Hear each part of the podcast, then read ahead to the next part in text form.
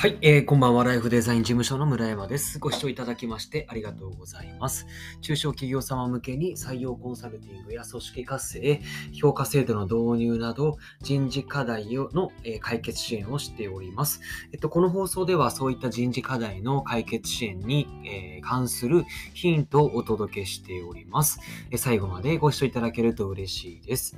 えっと、前回の放送で地方採用の成功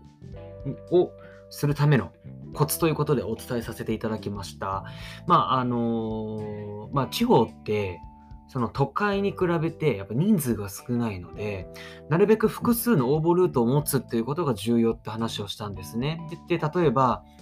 まあ、大学周りとか、あとハローワークとか、まあ、そういったところに、えっ、ー、と、お声掛けをすることにより、まあ、認知をしていただき、そこからね、こんなイベントがあるよっていう、そういうことにも、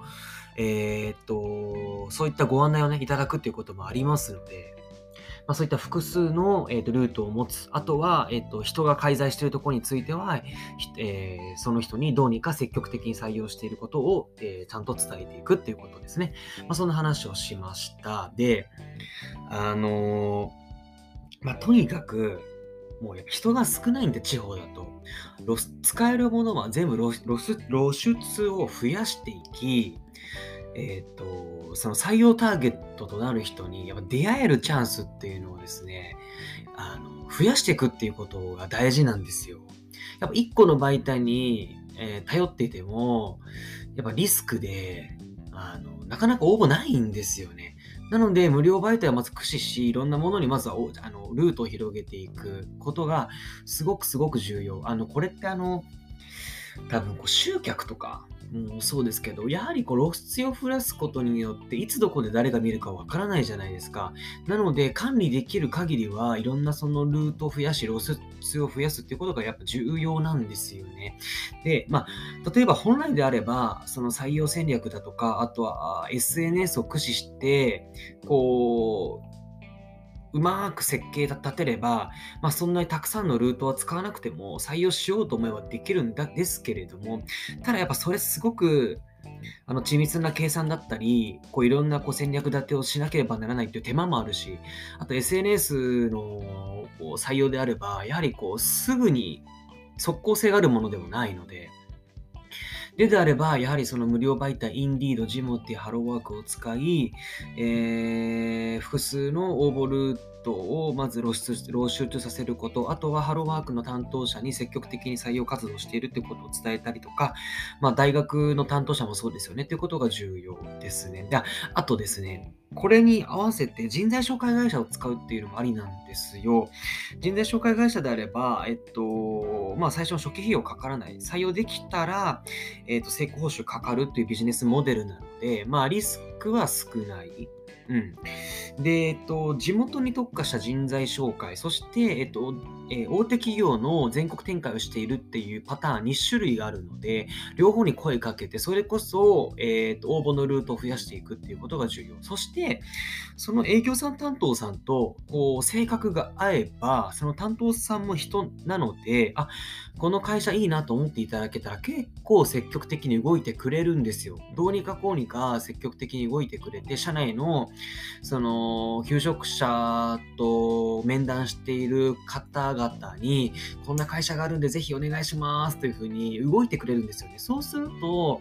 その他求職者を担当してくれている面、面、えっ、ー、と、面談担当の人もですね、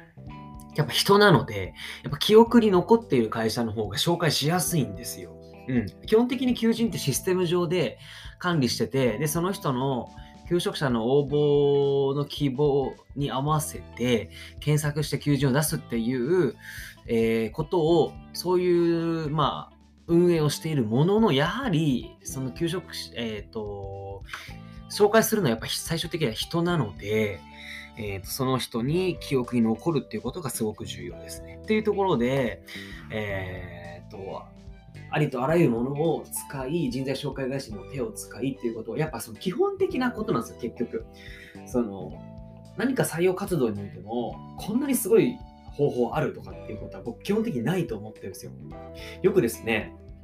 なんちゃってコンサルタントが、今の時代これ使うといいですよとかって言ってるんですけど、それは